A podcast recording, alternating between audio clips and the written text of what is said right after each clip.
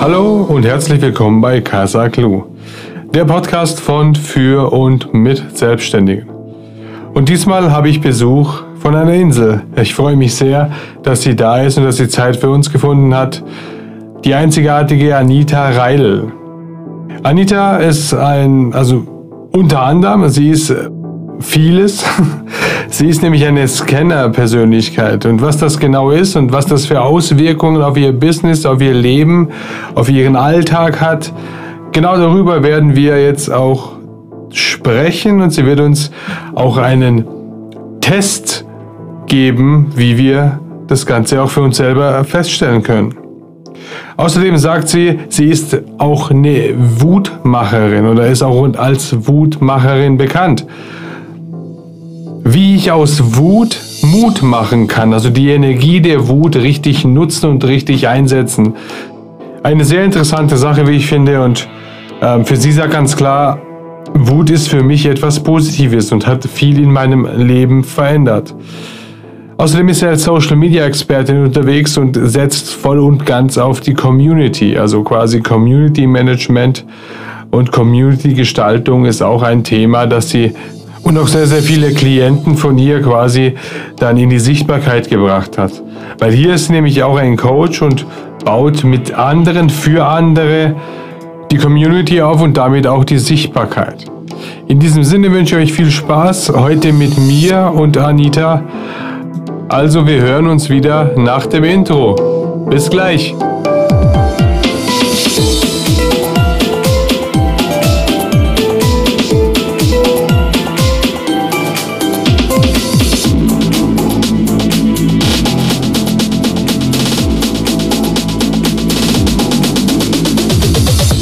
Ja, herzlich willkommen, liebe Anita, bei uns in dem äh, Podcast. Äh, ich freue mich, dass du, dass ich heute Besuch aus, äh, aus Mallorca habe. Äh, aus der Sonne quasi. Bei uns ist es äh, gerade relativ kalt.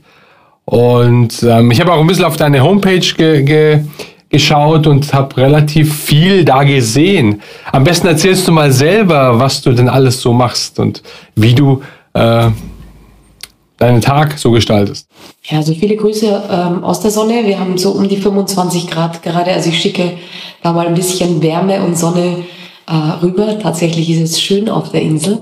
Ähm, ja, ich bin eine Scanner-Persönlichkeit, also ich zähle zu den vielbegabten und das bedeutet, mir wird relativ schnell langweilig, wenn ich immer das Gleiche tue oder immer nur eins tue. Das heißt, ich mache immer viel gleichzeitig und mit purer Begeisterung und deshalb ist auch meine Homepage zu sehen, dass ich immer viele Projekte, viele Businesses habe, habe auch schon ganz, ganz viele an den Start gebracht und erfolgreich gemacht. Und mittlerweile ähm, ja, bin ich nur noch online tätig, mit ein paar Ausnahmen von Offline-Events.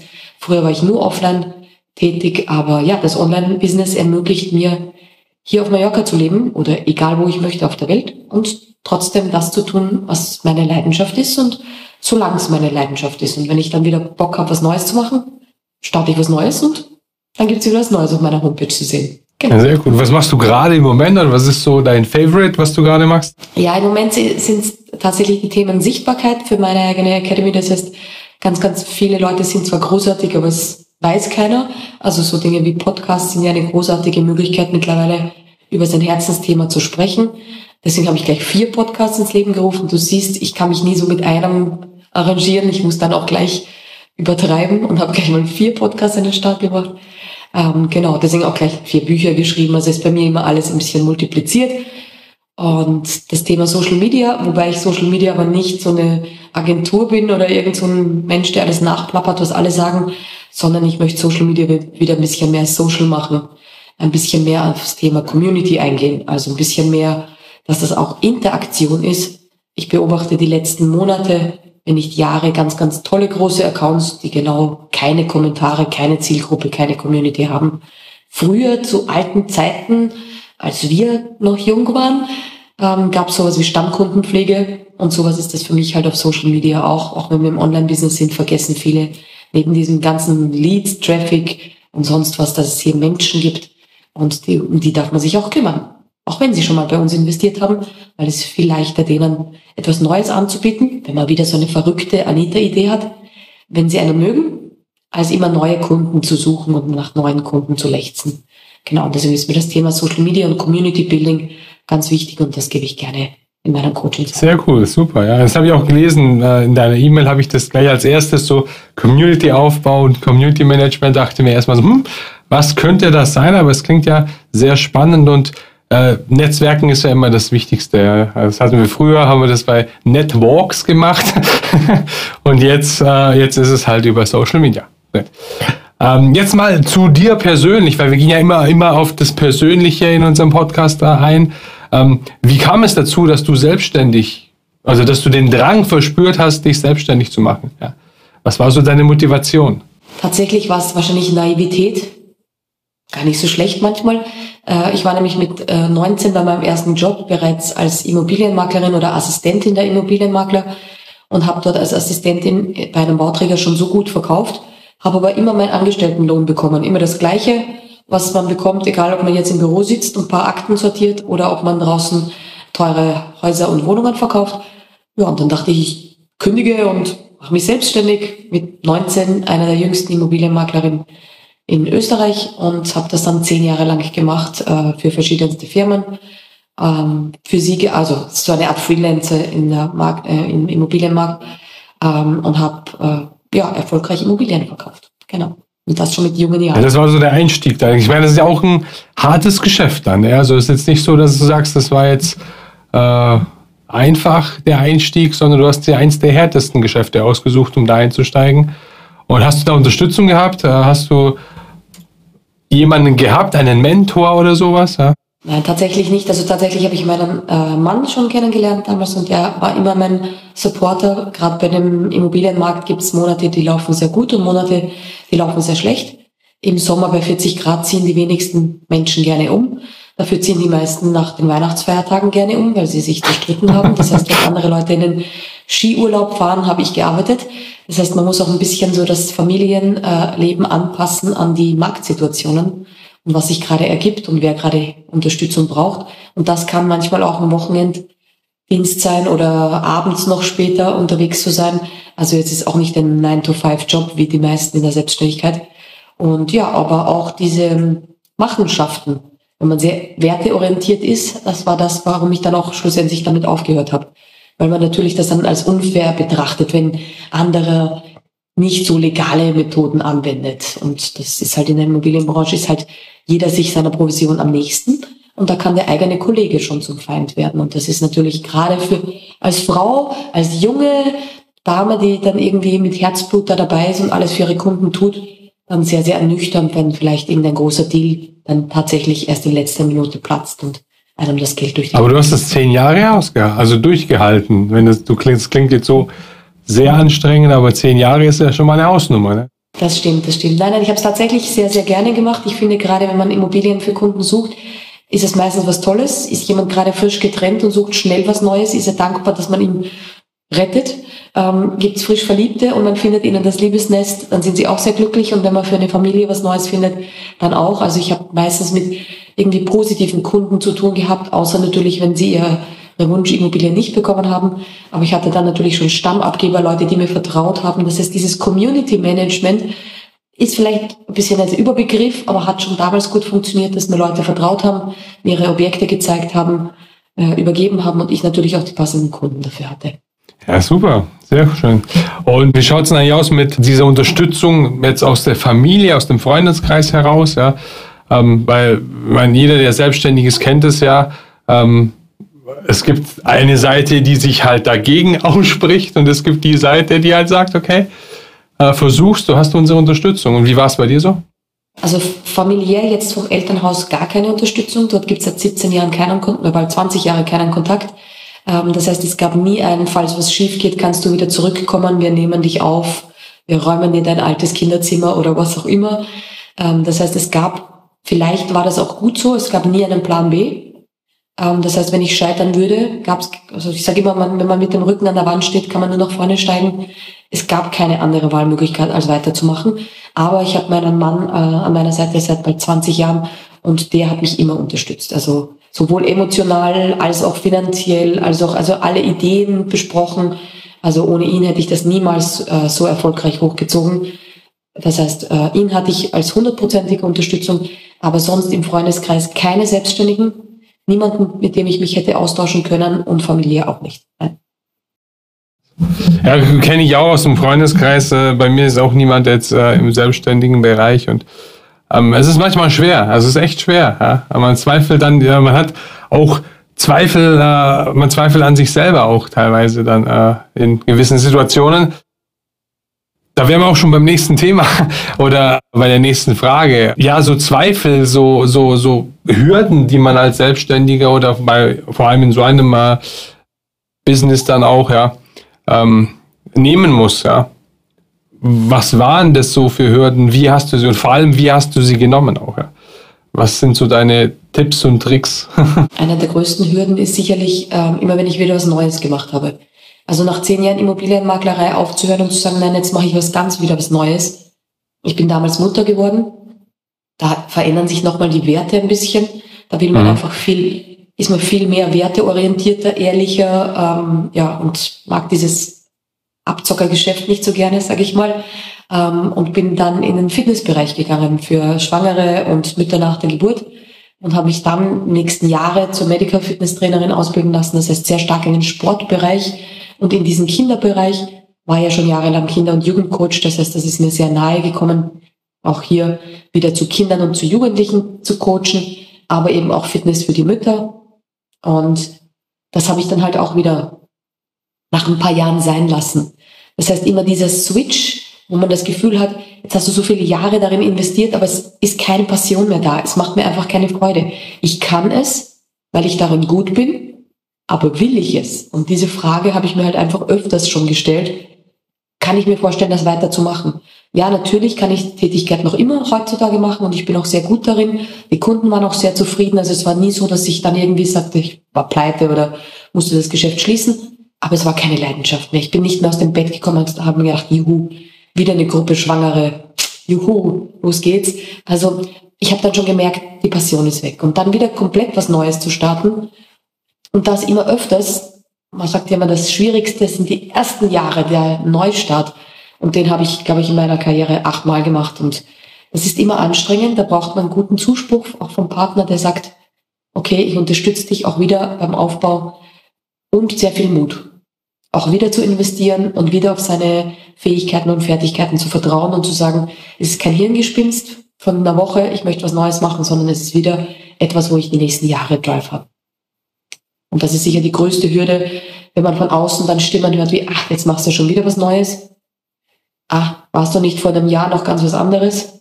Oder jetzt muss ich die Webseite wieder komplett ändern, komplett neuen Kundenstamm aufbauen, weil die Leute, die bei mir Immobilien gekauft haben, waren dann nicht die schwangeren Mütter und die schwangeren Mütter waren dann nicht diejenigen, die mich als Business Coach gebucht haben. Also es hat sich nicht irgendwie wiederholt, sondern ich musste immer komplett wieder von neu beginnen. Aber der Reiz des Neuen, das ist schon etwas, was ich sehr gern mag. Das Neues entstehen zu lassen, aufzubauen. Genau. Und das, da braucht man schon Rückhalt und den habe ich Gott sei Dank von meinem Mann gehabt, aber von außen sehr oft kritische Stimmen, auch von Business Coaches und dergleichen, die immer gesagt haben, versteht keiner, du musst dich spitz positionieren, du brauchst eine Zielgruppe, hör auf mit dem allen und deshalb auch in die Richtung Scanner-Persönlichkeit spezialisiert, weil ich gesagt habe, nee, Wer lieber einen Business Coach zu dir selbst Scanner ist, der gibt dir einen ganz anderen Tipp, als wenn du das einem Nicht-Scanner zuhörst. Der wird sagen, fokussier dich nur auf eines. Und ich bin nicht auf eines fokussiert. Ich habe ganz viele verschiedenste Zielgruppen, verschiedenste Angebote und bin verdammt erfolgreich. Ja. Super, sehr schön. Ja, das gefällt mir sogar sehr gut, muss ich sagen, weil bei mir ist ja auch so, dass ich, wenn ich das jetzt ein bisschen erzählen darf, ähm, dass ich so zwei Herzen habe. Einmal bin ich ja Unternehmensberater, einmal DJ und Produzent. Ähm, und das kenne ich. Also diese Aussagen, du musst dich entscheiden, entscheide dich für eins und äh, du brauchst eine spitze Zielgruppe. Bei mir ist es halt genau entgegengesetzte Dinge, die ich tue und, und ähm, bis jetzt auch relativ erfolgreich. Deswegen äh, äh, denke ich mal, ich mache jetzt nicht so viel falsch. Ja? Aber ähm, das, diese Aussagen kenne ich voll und ganz. Aber das ist echt interessant, weil äh, du hast halt diese, diese alle paar Jahre, wie du schon gesagt hast, da wechselst du so dein Business eigentlich, ja. Hat ja auch was damit zu tun, dann wirklich deine Komfortzone, wo du dich dann eingerichtet hast, wo du dich wohlfühlst, die halt zu verlassen, ja. Und das ist ja etwas, was eigentlich ja, ich sag's jetzt mal äh, ganz böse, für den Deutschen sehr, sehr, oder du bist der Österreicherin eigentlich, ja, ähm, äh, eigentlich ähm, ja, sehr, sehr schwierig ist, das gewohnte Feld zu verlassen und dann wirklich was Neues. Was, wie machst du das? Wie holst du dir diese Motivation? Wie, wie kriegst du diesen Push in der Früh immer? Ja, also tatsächlich ähm, bei mir, ich bin ja unter anderem auch Expertin für Schattenemotionen, das, und zwar die Emotion Wut. Deswegen gibt es mich auch unter die Wutmacherin, weil Wut ein Antreiber ist. Also Wut ist ein Kraftimpuls, der immer nach vorne bringt. Klar, früher in der Urzeit mussten wir mal gegen den Säbelzahntiger kämpfen. Das heißt, wir mussten nach vorne gehen und angreifen. Angst ist etwas, was uns zurückzieht. Und im Gehirn ist Angst und Wut übereinander gelappt. Das heißt, man kann nicht gleichzeitig Angst haben und gleichzeitig Wut. Man kann nur eines von den beiden. Und ich habe mich irgendwann mal dazu entschlossen, diese Status Quo-Wut zu nutzen. Ich mag den Status Quo nicht. Es ist immer das Gleiche. Ich weiß, wo ich in zwei Jahren bin. Ich möchte das nicht wissen. Also vor einem Jahr saßen wir noch in Österreich. Jetzt lebe ich auf Mallorca. Also diesen Status Quo zu akzeptieren, das ist etwas, das möchte ich nicht, kann ich nicht. Deshalb suche ich mir immer neue Herausforderungen. Die müssen nicht immer das Land verlassen sein, aber in kleinen Bereichen. Vielleicht ein neues Projekt, vielleicht eine neue Kooperation, vielleicht einen neuen Podcast oder ein neues Buch. Das heißt, so kleine Dinge, die mich immer ein bisschen aus der Komfortzone holen, damit ich nicht in diese Lethargie des Status quo zurückfalle. Dass ich immer das Gleiche tue, was ich sonst immer mache. Weil wir Scanner-Persönlichkeiten neigen nicht daran, am Burnout zu erkranken, weil wir zu viel machen, sondern am Bore-out. Dass unsere ganze Kreativität zurückgeht, wir keinen Bock mehr haben, wir sozusagen nur durch den Tag sumpern und immer nur warten, bis Wochenende kommt und das bin ich nicht. Das heißt, ich brauche diese Begeisterung, diese Kreativität und die habe ich, wenn immer neue Impulse kommen. Und wenn die nicht von außen kommen, dann schaffe ich sie selbst, indem ich sage, okay, jetzt gibt's wieder was Neues, jetzt erlerne ich was Neues, gehe in ein anderes Land, brauche eine neue Sprache. Ja, genau. Das heißt, ich suche mir bewusst Dinge außerhalb der Komfortzone, damit ich niemals in diese Lethargie komme, Tatsächlich haben wir Scanner immer das Gefühl, wir wollen die Weltherrschaft. Das heißt, wir wollen immer mehr größere Ziele. Wir haben weniger das Gefühl, ja, ich bin ganz okay, ganz zufrieden, wo ich gerade bin. Nein, ich bin nicht zufrieden mit dem Status quo. Ich will immer mehr von allem und am besten gleich. Und um das zu erreichen. Ja, klar. Genau, und dann lasse ich was Neues ein. Ja, aber Wahnsinn. Also, äh, Du redest mir gerade aus der Seele, habe ich so das Gefühl.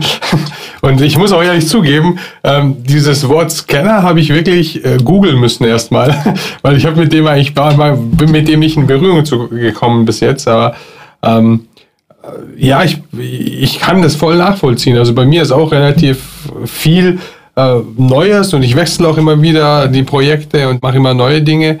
Und ja, dieses, der Scanner an sich, was, wie ist das definiert? Wie beschreibst du das denn für dich so? Das ist mal eine persönliche Frage jetzt. Also für, für dich und für alle Podcast-Zuhörer, die sich jetzt denken, oh, oh, ja, das klingt in es gebe auf meiner Webseite, ich sag's nur, ein Scanner-Quiz. Weil ganz viele fragen mich das, wie kriege ich das heraus? Das heißt, das sind so 20 Fragen, wie früher in der Bravo.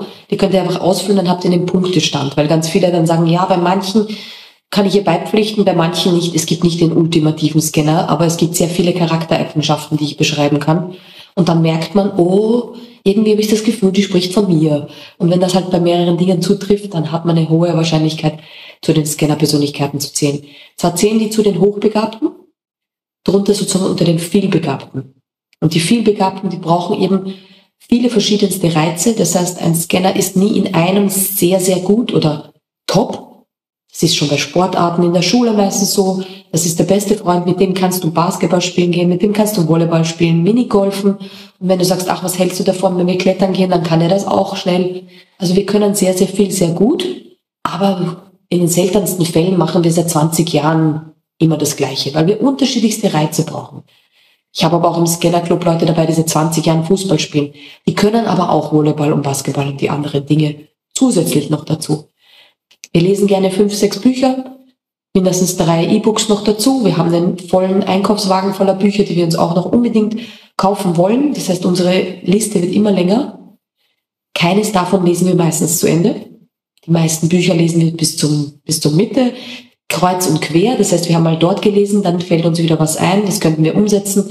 Dann lesen wir im anderen Buch wieder. Das heißt, wir haben mehrere in der Pipeline, die wir gleichzeitig lesen am äh, Computer oder Laptop sind immer mindestens 10, 15, wenn nicht 20 Tasks offen. manchmal sogar unterschiedlichste Browser, damit man noch einen Überblick hat. Das heißt, wir haben immer sehr gerne auch einen bunten Schreibtisch mit viel zu tun, viele Dinge, die wir noch unbedingt machen wollen.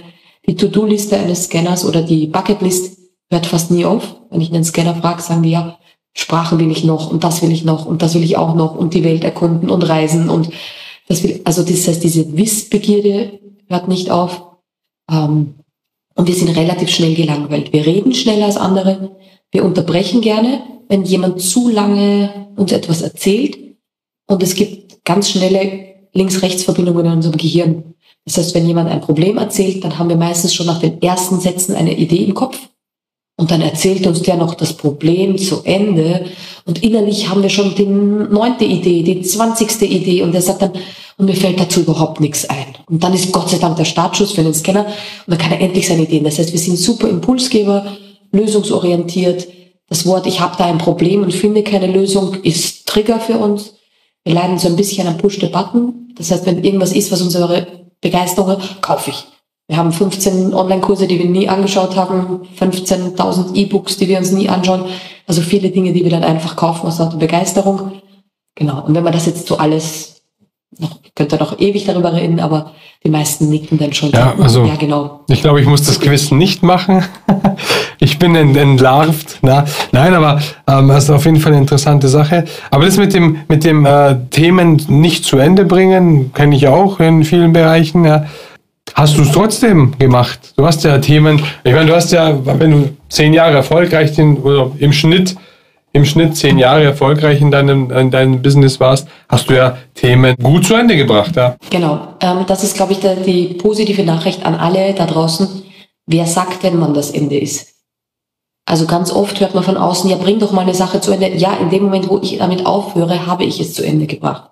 Und ganz oft höre ich von Scannern, ich würde gerne einen Podcast machen, aber wer weiß, ob ich so lange durchhalte. Sage ich, ja, dann hör halt nach 30 Folgen auf und nach 20. Es ist doch dein Podcast.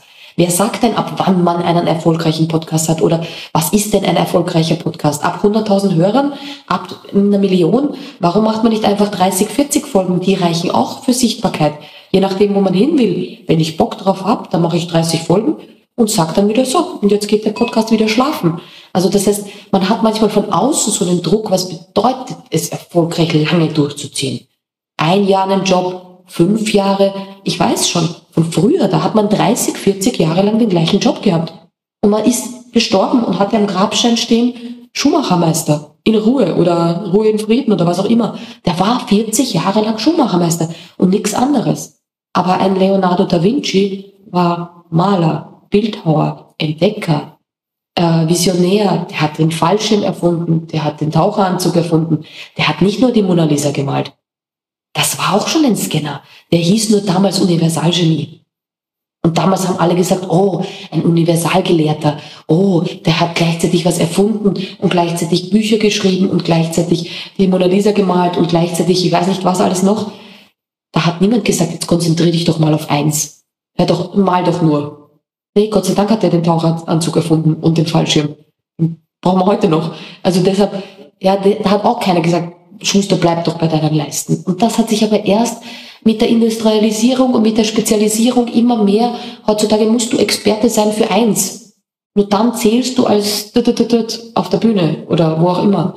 Aber gerade diese Universalgelehrten, die vielbelesenen, die Wissbegierigen, die gut ihr Wissen verbinden können, das sind eigentlich die, die dann. Ja, man muss auf jeden Fall, das ist ja, da sind wir schon bei den Tugenden, ja, so die, die Tugenden, was, was würdest du sagen, was sind so Tugenden für Selbstständige? Wir haben jetzt Mut, hast du schon genannt, ja, äh, Flexibilität hast du jetzt gerade beschrieben. Ja, die Komfortzone verlassen ist auch eigentlich eine Tugend, die man erlernen muss. Also das ist bei vielen ein sehr, sehr, sehr großer Schritt. Ja. Was meinst du denn, was kommt da noch dazu? Was sind so Tugenden, um ein erfolgreicher Selbstständiger zu werden? Also gerade als erfolgreicher Selbstständiger kann ich nur sagen, wenn man die Komfortzone nicht gerne verlässt, ähm, es hilft auch jemanden zu haben, der eine kleine Stufe rauszieht. Das heißt, immer wieder sagt, probier das doch mal aus, ähm, mach das doch mal so. Das heißt, jemand, der einen unterstützend dazu bringt, die Komfortzone auszudehnen. Also ein bisschen mehr, ein bisschen in, diesen Unwohl, in dieses Unwohlgefühl. Wenn ich keine riesen Rampensau bin und mich noch nicht traue, vor 10.000 Menschen im Stadion zu reden, ja, aber dann vielleicht ein Podcast-Interview. Das kann dir auch 10.000 Leuten ausgespielt werden, aber ich sehe sie nicht. Somit kann ich so ein bisschen meine Komfortzone erweitern und sagen, oh cool, ich habe gesprochen, viele hundert Leute hören das, aber ich habe sie nicht gesehen in Form von einem Bühnenauftritt. Und plötzlich gewinnt man Selbstbewusstsein und dehnt sich diese Komfortzone aus. Das heißt, gerade da sage ich immer, Schritt für Schritt und nicht dieses, ach, sei einfach mutig. Wenn es so einfach wäre, würden es mehr Leute machen. Und das ist nicht so einfach, sondern kleine Schritte, bin ich immer der Fan davon, weil sonst überfordert. Äh, ich bin auch sehr für Gerechtigkeit und Fairness und ähm, Aufrichtigkeit. Das fehlt mir ein bisschen im Online-Business. Nämlich dieses Flexen nach außen mit gemieteten, weiß ich nicht, Auto, äh, Flugzeug oder sonstiges. Und dazu sagen, also das ist ein bisschen ähm, übertrieben, finde ich. Das ist nicht, also für mich ist Ehrlichkeit und Aufrichtigkeit eben sehr, sehr wichtig. Das ist etwas, was ich in der Branche, wahrscheinlich in der Immobilienbranche schon vermisst habe und in dieser Online-Business-Coaches-Bubble genauso vermisst. Weil gerade die, die aufrichtig sind, denen glaubt dann keiner. Weil das halt dann nach außen hin so wirkt, als wären alle kleine Halsabschneider. Und das finde ich sehr schade, hier immer so ein bisschen eine Mission antreten zu müssen. Und was ich aufgeschrieben habe, ist auf keinen Fall Bescheidenheit. Das heißt, die Tugend dieser Bescheidenheit, so sich zurückzunehmen, nicht zu sehr zu protzen, das Ego zurückzuschrauben, höre ich auch ganz oft. Nein, bitte, wir brauchen da draußen mehr Leute, die sagen, ich bin hier und ich rock die Welt und ich nehme Leute mit. Es braucht Leader nach vorne, Menschen, die sagen, ich stehe auf für Ungerechtigkeiten. Viel mehr Menschen, die sagen, jetzt wird die Welt wieder anders. Wir haben viel zu viel die letzten Jahre mit Angst verbunden gehabt. Mit, oh je, jetzt kommt, egal welche Krise wir nehmen, ja, aber so im Allgemeinen, äh, ist, ist einfach dieses, oh je, geht sich das aus? Schaffe ich das mit meiner Firma? Viel mehr Leute, die sagen, oh, ich mache wieder ein Startup. Ich traue mir was zu. Also ich musste damals noch Flyer verteilen und als Messehostess arbeiten. Meine Tochter hat 7000 Leute auf TikTok, mittlerweile Follower. Die beginnt ihr Leben ganz anders. Ja, also die, die haben viel mehr Möglichkeiten und das finde ich ist großartig jetzt. Diese Startup-Kultur, dieses, komm, packen wir es an. Wir wollen wieder was auf den Markt bringen.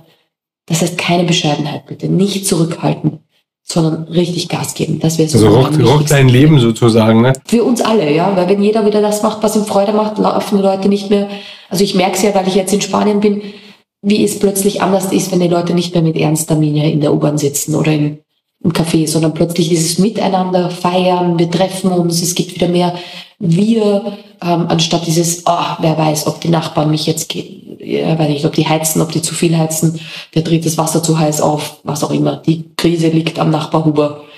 Das wird nicht sein. Also deswegen dieses gegenseitige, in Österreich ist es nicht anders als in Deutschland über Nachbarzaun schimpfen, das gibt's hier weniger.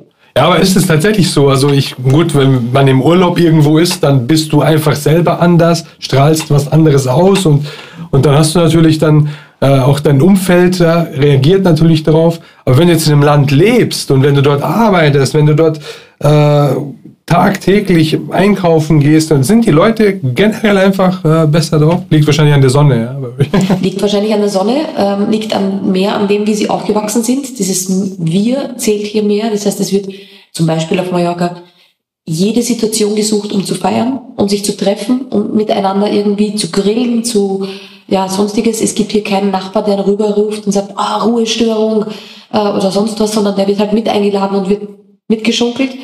Ähm, alleine bei Obdachlosen zum Beispiel sagt man Polizisten, die vorbeigehen und nach dem Wohlbefinden fragen, anstatt sie zu vertreiben, ist schon ein ganz anderer Umgang. Wenn die Obdachlosen vor den Supermärkten sitzen, dann bleibt mal die, die Streife stehen und fragt mal, braucht ihr was zu trinken im Sommer? Und teilen mal Wasser aus. So was habe ich noch nie gesehen in Österreich, dass irgendein Polizist sich da herab äh, sieht und dann ein paar Flaschen an die Obdachlosen verteilt. Und das wird hier schon geschaut, dass hier ähm, jeder auf jeden aufpasst. Wir sind halt aber auch hier eine Insel. Das heißt, wir sind halt Insulaner. Wir passen wieder auf uns auf, weil wir sind ja eins. Bis auf die Touristen, die dürfen dann wieder nach Hause fliegen. äh, genau. Ja, aber du hast was Wichtiges gesagt, jetzt gerade das Thema Zusammengehörigkeit. Ja? Weil das ist ja äh, im Endeffekt eins der wichtigsten Punkte für ein Selbst, für ein gesundes Selbstwertgefühl, ja, ist ja die Zusammengehörigkeit. Und das, wenn man schafft, das, wenn man in einem Land schafft, das, wenn man in einer Gruppe, in einer Familie, in einem, in einer Firma schafft, ja, dann hat man eigentlich, hat man schon gewonnen. Ja. Also sind wir wieder bei der Community. Und genau, ja. Genau. genau. Und das Zusammengehörigkeitsgefühl ist halt ähm, eins der Dinge, dass äh, ja Deutschland, Österreich und äh, hier in, in den Landen, sage ich mal, ja, es wird gut dagegen gearbeitet, um es mal so neutral auszudrücken. genau, also deswegen dieses Wir sind stolz, egal wer zu sein, also jetzt ein, das Land einzusetzen, das ist schon in den letzten Jahren, finde ich, verloren gegangen. Also auch als Österreicher, dass ich jetzt sage, oh, stolz Österreicher zu sein, das ähm, ist mir in den letzten Jahren abhanden gekommen. Jetzt sage ich, ich habe noch einen österreichischen Pass, aber ich bin stolz, auf Mallorca zu wohnen. Super, ja, wie lange bist du jetzt schon dort? Das ist ja noch nicht so lang, oder? Erst ein Jahr, aber wir haben gesagt, also wir gehen auf keinen Fall wieder zurück. Wenn, dann gehen wir auf die nächste Insel. Aber gerade dieses ähm, ja, andere Leben, wenn man das mal gesehen hat, wir waren auch schon in anderen Ländern, aber so wie man sagt, wenn man dort wohnt, ist es was anderes, als wenn man äh, dort auf Urlaub ist. Aber hier können wir nach einem Jahr auch schon sagen, es hat sich auch nach den ersten sechs Monaten nichts verändert. Oder nach acht Monaten. Wir haben auch hier Behördengänge. Wir haben auch hier Kontakt zu allen möglichen Leuten, wo wir Handwerkern, ähm, Polizisten, Schule, Direktoren, Lehrer. Aber ähm, bei uns war halt der alleine Lehrer-Eltern-Verhältnis viel strenger und steifer als hier. Hier kommst du zum Elternabend, wirst umarmt, wirst in der Klasse eingeladen, da wird Kuchen gegessen, da wird gemeinsam besprochen, wie man die Kinder durch ein erfolgreiches Schuljahr bringt. Naja, das war in Österreich dieser Elternabend, da graut einem als Eltern schon vorab. Über das, die Schule und so, das glaube ich, kann man stundenlang reden und es wird nicht viel Positives dabei rumkommen. Deswegen lassen wir das Thema einfach mal. Aber die Kinder, die machen auch gut mit, oder? Also die, die sind auch voll mit dabei und, und genießen es. Ja, meine Tochter ist da, ist, ist total angekommen und äh, genießt es sehr ist so herzlich aufgenommen worden, obwohl sie die Sprache nicht spricht. Sie geht in eine Privatschule Englisch-Spanisch, aber spricht kein Wort Spanisch. Das heißt, die haben, sich sofort Kinder gefunden, die Englisch können und die für sie übersetzen, egal was die Lehrerin spricht, wird für sie übersetzt. Es wird überall geholfen. Ähm, sie ist sofort eingeladen worden zu den Partys, zu den Geburtstagsfeiern, von den Eltern aufgenommen worden, Übernachtungspartys. Also es gab gar keine Berührungsängste. So soll es sein. Jawohl, äh, jetzt kommen wir zum Business wieder zurück. Ja, ähm, ja jeder, der selbstständig ist, wird es kennen. Ja. Man hat die Rückschläge, die man meistern muss. Hast du ein Beispiel? Kannst du uns da mal äh, reinführen, was dich vielleicht mal bewegt hat und wie du das Ganze gem ge gemanagt hast? Ja, ich glaube, mein letzter größerer Rückschlag war tatsächlich ähm, im Zuge unserer Auswanderung. Im März voriges Jahr hatten Groß, also ein Kunde von einem Großauftrag nach zwei Jahren die Zusammenarbeit beendet. Und das war sicherlich ein herber Rückschlag, weil ich zwei Jahre lang für ihn, für die Community zuständig war und da sehr, sehr viel Herzblut reingegeben habe. Und äh, sehr nahe zur Community war und hier von meiner Seite aus das sehr überraschend kam. Und das war gerade zu dem Zeitpunkt, wo wir uns für die Auswanderung äh, entschieden haben. Das wusste er auch. Das heißt, es ist sowohl emotional als auch finanziell gleich mal ein herber Rückschlag gewesen. Von heute auf morgen zu einem Zeitpunkt, der nicht ungünstiger hätte kommen können. Und das war schon sehr, sehr schwer, da wieder positiv ähm, in den Tag zu starten. Wenn man sagt, okay, wir brauchen extremes Startkapital hier für die Auswanderung. Man muss hier manchmal die Miete auf ein Jahr vorausbezahlen. Man braucht viel für die Übersiedlung und dergleichen. Und plötzlich fällt dir ein wichtiges Einkommen, ein regelmäßiges von einem Großkunden ähm, weg. Aber da hat mir wieder die Wut geholfen. Das heißt, tatsächlich war ich natürlich zuerst geschockt und dann wütend und habe gedacht, alles klar, du siehst nicht, was du für einen Goldschatz hattest. Jetzt werden den andere kennenlernen und habe dann in kürzester Zeit meine eigenen Programme sehr, sehr erfolgreich großgezogen. Und ja, jetzt ein Jahr später würde ich auch nicht wieder zurückgehen, wenn mich der Großkunde anruft. Also somit habe ich da eigentlich diese, na warte, ich zeig's dir, ähm, Mentalität an den Tag gelegt und habe gesagt, jetzt zeige ich's dir. Und es ist so ähnlich, vielleicht können das Frauen verstehen, wenn ein Mann jemanden verlassen hat in einer Beziehung und dann möchte man, wenn man demjenigen wieder auf der Straße begegnet, dass man dann top gestylt ist und super aussieht. Und er soll sich am besten denken, oh nein, warum habe ich die verlassen? Und so ähnlich habe ich das dann genutzt, um zu zeigen, was ich richtig drauf habe, mein richtig eigenes Ding zu rocken. Und ja, sukzessive habe ich dann mitbekommen, wie dann wieder nach mir geschaut wurde. Und ich mir gedacht, ja, das hast du verloren. Genau, also ich habe es tatsächlich mit so ein bisschen einer Wut ähm, genutzt, da den Stinkefinger zu zeigen, den virtuellen und richtig Gas zu geben. Also überzeuge mit Resultaten. Sehr gut, ja. Das ist ja äh, ein guter Vergleich mit der Beziehung. Ja, das schauen glaube ich, beide Seiten auf das Gleiche. Ja. Aber ist auch eine Besonderheit. Ich meine, äh, die meisten Menschen sind halt doch etwas anders gestrickt. Wenn die eine, irgendwie einen Rückschlag haben, dann sind die in sich gekehrt, in sich gezogen, erstmal in Trauer oder wie auch immer. Ja. Also dieses äh, dieses Attacke nach vorne ist natürlich schon eine, äh, eine gute Eigenschaft, äh, die man aber auch braucht, um wirklich aus solchen Themen auch wieder rauszukommen und sich neu aufzustellen. Ja. Also falls man am Boden liegt, dann immer nur überlegen, ist man auf sich selbst wütend? Also ist diese Trauer, ja, also ganz viele Leute sind ja traurig, weil sie eigentlich wütend auf sich selbst sind. Das heißt, dieses Zurückgezogene ist oft dieses, ich habe es verkackt, ich habe den Job nicht an Land gezogen. Manchmal pitcht man auch wo, kriegt den Pitch-Zuschlag nicht, äh, hat ein Verkaufsgespräch, Kundengespräch mit wem anderen und kriegt den Zuschlag nicht, jemand andere. Ähm, da gibt es ja ganz viele, wo man auch monatelang in einem Auswahlverfahren ist, vielleicht auch für einen neuen Job. Und dann kriegt es wieder der andere oder für eine neue Beförderung. Das heißt, immer dann, wenn irgendwas nicht geklappt hat, zu überlegen, habe ich alles gegeben? Wenn ich alles gegeben habe und es hat nicht geklappt, dann brauche ich nicht wütend auf mich sein. Dann habe ich alles gegeben. Wenn ich nicht alles gegeben habe, warum habe ich nicht alles gegeben? Kann ja sein. Familie krank. Mann hat sich die Rippen gebrochen. Was auch immer gerade so ist. Ähm, dann sind es äußere Gegebenheiten. Dann brauche ich auch nicht wütend auf mich sein. Äh, wenn ich sage, ich habe nicht alles gegeben, warum nicht? Und vielleicht war es dann nicht das Richtige. Ich kenne ganz starke Tiefschläge auch, wo ich mir denke, was will mir das Leben jetzt für eine Hürde stellen? Also ich denke mir dann immer, da sitzt einer und denkt sich, jetzt schaue ich mal, ob ich die Anita in die Knie zwinge. Und dann gibt es so eine Hürde und dann denke ich mir, okay, warte nur, irgendwas wartet dahinter, was besonders geil ist. Also ich habe immer so das Gefühl, wenn so eine Hürde ist, da rückelt es nochmal so richtig im Leben und das Leben schaltet in den nächsten Gang. Und warum rückelt es jetzt gerade? Warum fühle ich mich jetzt gerade so richtig am Boden?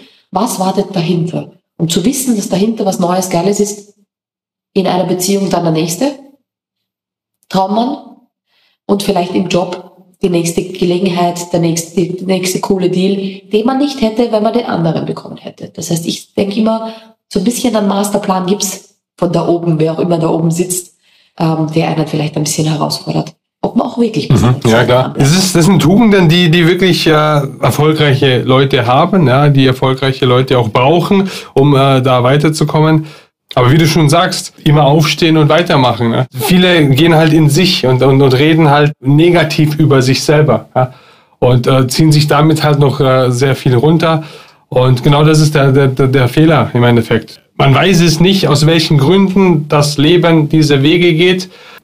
Man sollte nicht bei sich anfangen, die Fehler zu suchen, sondern posi also positiv oder mit, mit positiven Gefühlen das Ganze anfangen neu zu steuern. Genau sehr coole Sache, sehr coole Info. Sehr wichtig finde ich das auch. Ja, und auch, äh, wir sind ja auch, unsere Zielgruppe sind halt Gründer und da hat man relativ viele Rückschläge oder auch Kleinigkeiten, ja, wo man im Nachhinein drüber lacht. Aber in dem Moment ist es halt doch ein Rückschlag und in dem Moment tut es halt auch weh. Und wenn dann auch noch ein, ein oder zwei Meinungen von außen kommen, die halt da in die gleiche Richtung gehen oder nochmal negativ draufschlagen, dann hast du natürlich das Thema, dass du es mit dir selber ausmachen musst. Und das ist ja heutzutage, weil Social Media, ich meine, du wirst es kennen, ja, sobald du irgendwie in die Öffentlichkeit kommst und äh, sind einige da, die gleich dagegen schießen werden. Egal, ob sie das gut finden, was du machst was, oder nicht, die schießen dagegen. Ja. Aber da habe ich einen Tipp für alle, die zuhören und Angst haben, in die Sichtbarkeit zu gehen, weil jemand dagegen schießt. Wenn ihr zuerst beginnt, eine Community aufzubauen, dann regelt das die Community. Es hat kein Hater bei mir eine Chance. Wenn ein Hater-Kommentar ist, ein Pfiff und meine Community springt. Das heißt, also springt auf den auf. Das heißt, wenn einer schreibt, Anita ist eine totale Abzockerin, dann sind gleich drunter 40 Kommentare von Menschen, die mich feiern. Aber für die ich auch da bin, also um die ich mich auch kümmere, mit denen ich auch im Austausch bin. Das heißt, man darf nicht davon ausgehen, dass das bei jedem so ist. Aber ich glaube, jeder kennt vielleicht noch die Kelly Family. Die haben ganz viele Menschen gehabt, die sie nicht leiden konnten, aber auch extremst viele, die sie geliebt haben. Das heißt, gibt es heutzutage online irgendwo Kritik? und du hast eine gute Community und bist nicht arrogant und abgehoben, dann hast du darunter Leute, die sagen, nein, das stimmt nicht, ich habe gute Erfahrungen, ich habe das und das bei der Anita gebucht oder bei dem oder dem. Das heißt, kümmert euch um die Leute, die mit euch zufrieden sind. Das sind ja hoffentlich mehr als die Hater. Und dann ist es ein Ungleichgewicht. Und dann müsst nicht ihr gegen diesen Hater argumentieren und sagen, nee, nee, ich zähle zu den wenigen Seriösen, sondern dann macht das für euch eure Community. Und dann habt ihr darunter 20 Testimonials, die bezeugen können, hey, nee, ich bin total zufrieden.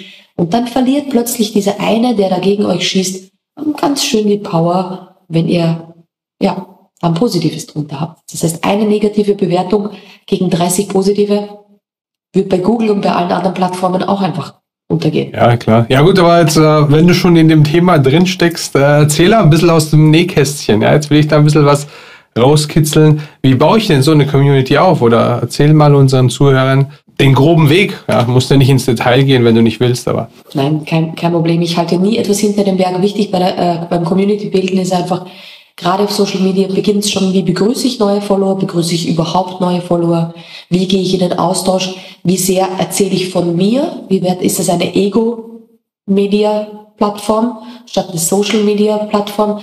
Wie viel weiß ich von meiner Community? Das heißt, wie sehr kenne ich die? Wie sehr bin ich mit ihr im Austausch? Weiß ich aus welchen Ländern? Weiß ich, was, ihre, was für Fragen sie haben? Weiß ich, was ihre Sorgen, Ängste sind, wo ich unterstützen kann? Oder ist es nur eine reine, das ist mein Angebot, buch mich Plattform? Und ganz viele nutzen Social Media, um etwas von sich zu zeigen, Content zu zeigen, der dazu führen soll, dass die Leute dann automatisch buchen. Aber ganz ehrlich, der meiste Content ist duplizierbar und 15 Mal zu finden. Also egal welcher Google Ads Experte sagt, ich bin der beste Google Ads Experte, 33 andere sagen auch, sie sind die besten Google Ads Experten. Woher soll ich da den Unterschied sehen als Laie?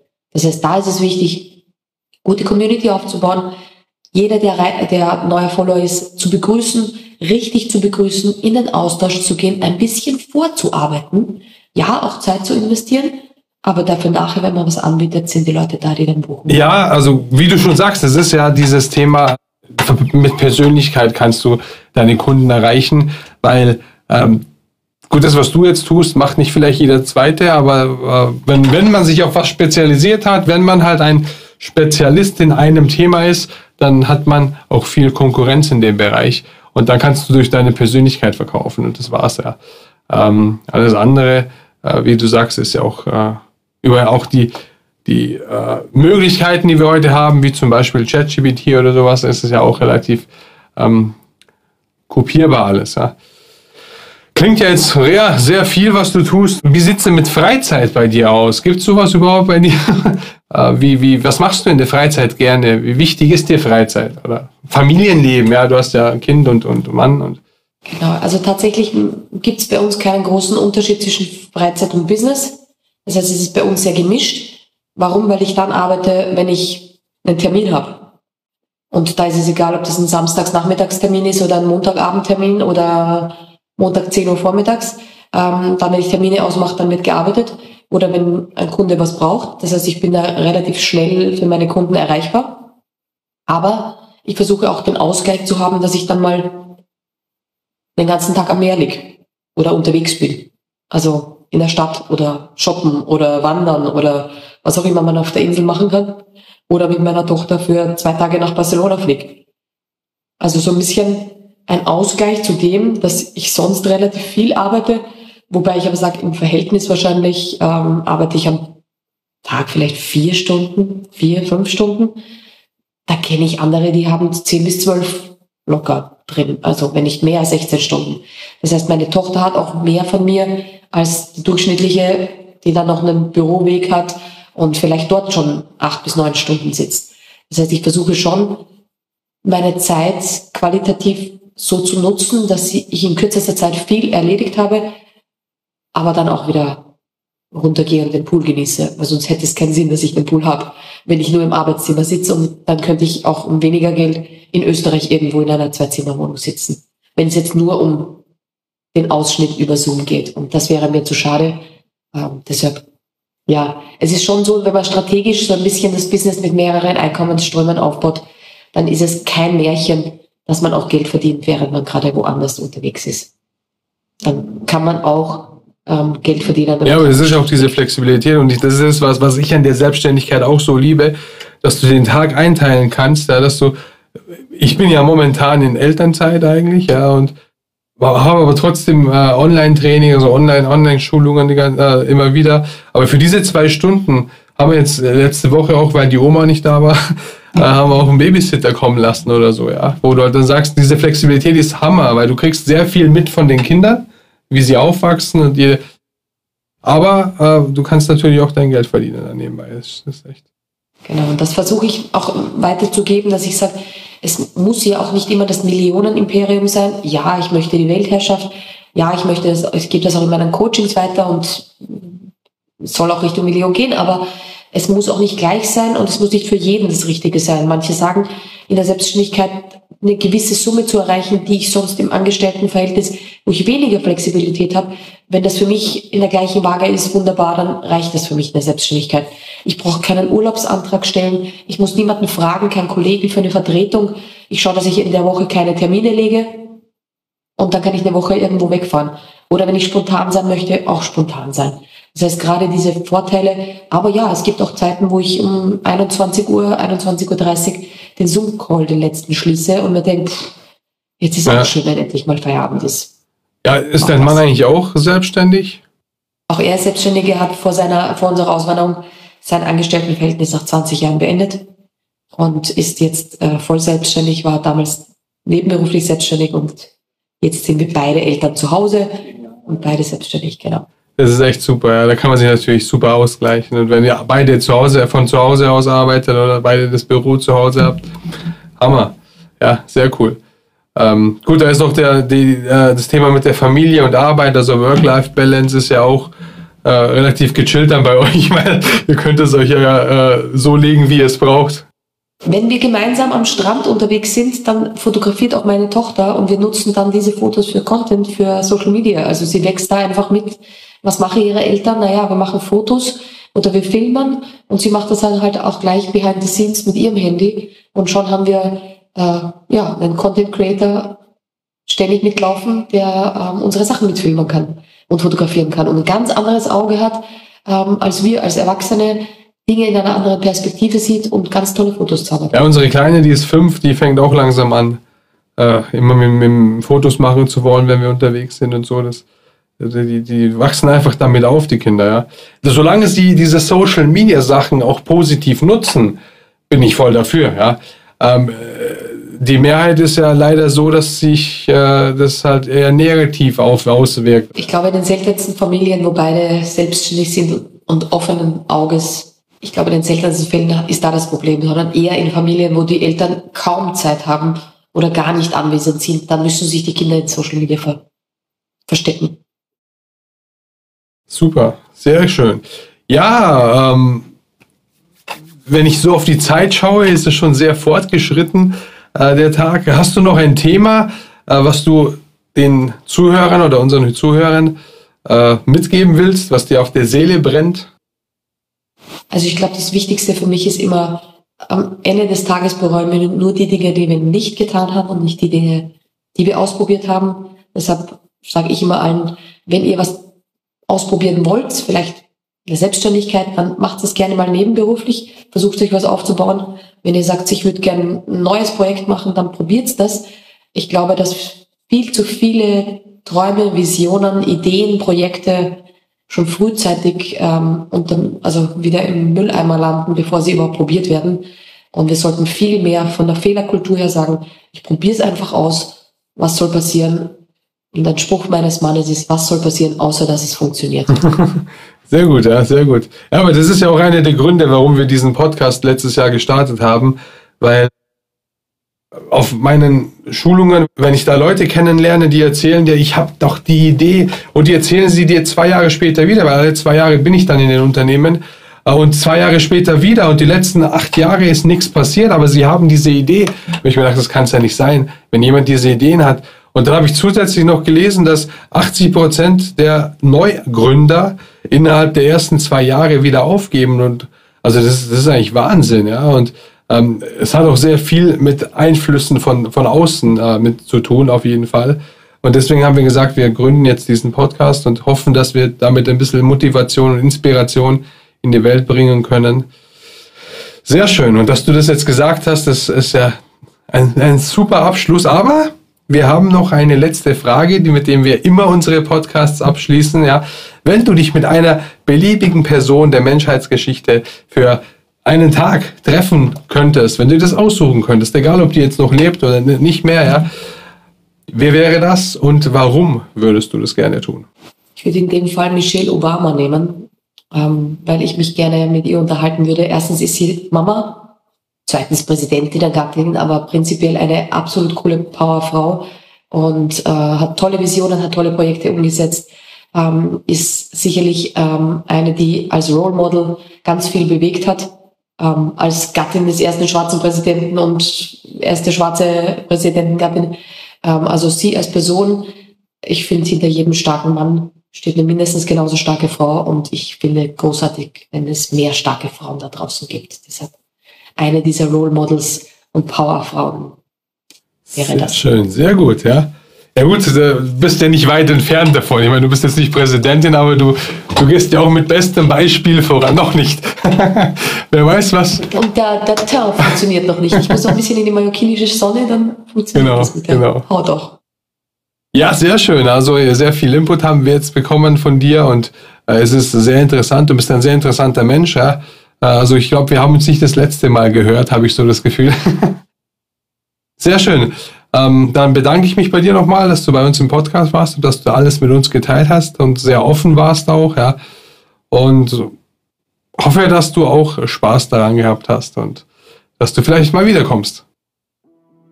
Vielen herzlichen Dank, Uwe. Ich komme sehr, sehr gerne wieder und lass uns gerne plaudern und vergiss nicht, vielleicht doch das Scanner-Quiz zu machen.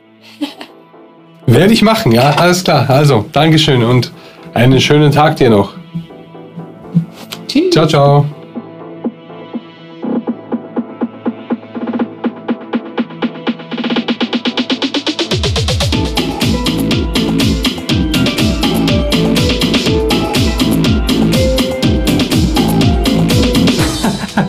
Ja, liebe Anita, Dankeschön. Es war mir ein Fest, mit dir zu sprechen, dich kennenzulernen, deine Arbeit, deinen Alltag kennenzulernen. Ich habe, wie versprochen, diesen Test gemacht und ähm, er ist nicht so einfach zu finden auf der Homepage, aber auf der Scanner Club Seite findet ihr den Link zu dem Test. Ich habe 51 Punkte erreicht. Was das genau bedeutet, kannst du gerne, liebe Anita, bei uns in der Gruppe Casa Clue erläutern. Da freue ich mich drauf. Rückschläge. Ja, das Thema mit den Rückschlägen, da bin ich voll bei dir. Die suchen sich ihren Zeitpunkt, wann sie es wollen und kommen dann auf einen zu. Und da muss man entsprechend damit umgehen. Und das Thema Wut ist für mich ein ganz neuer Ansatz. Daraus die Energie zu ziehen und daraus wirklich was Neues aufzubauen, ist sehr interessant. Ich werde es auf jeden Fall für mich mal testen. Bescheidenheit. Bescheidenheit hast du auch gesagt. Nie zu bescheiden sein, gebt Vollgas. Rock'n'Roll immer nach vorne und in diesem Sinne, wenn ihr mehr über Casa Clue wissen wollt, auf Facebook und LinkedIn sind wir unterwegs und geben euch immer wieder neuen Input. Sei der Komponist deines Lebens und bis zum nächsten Mal.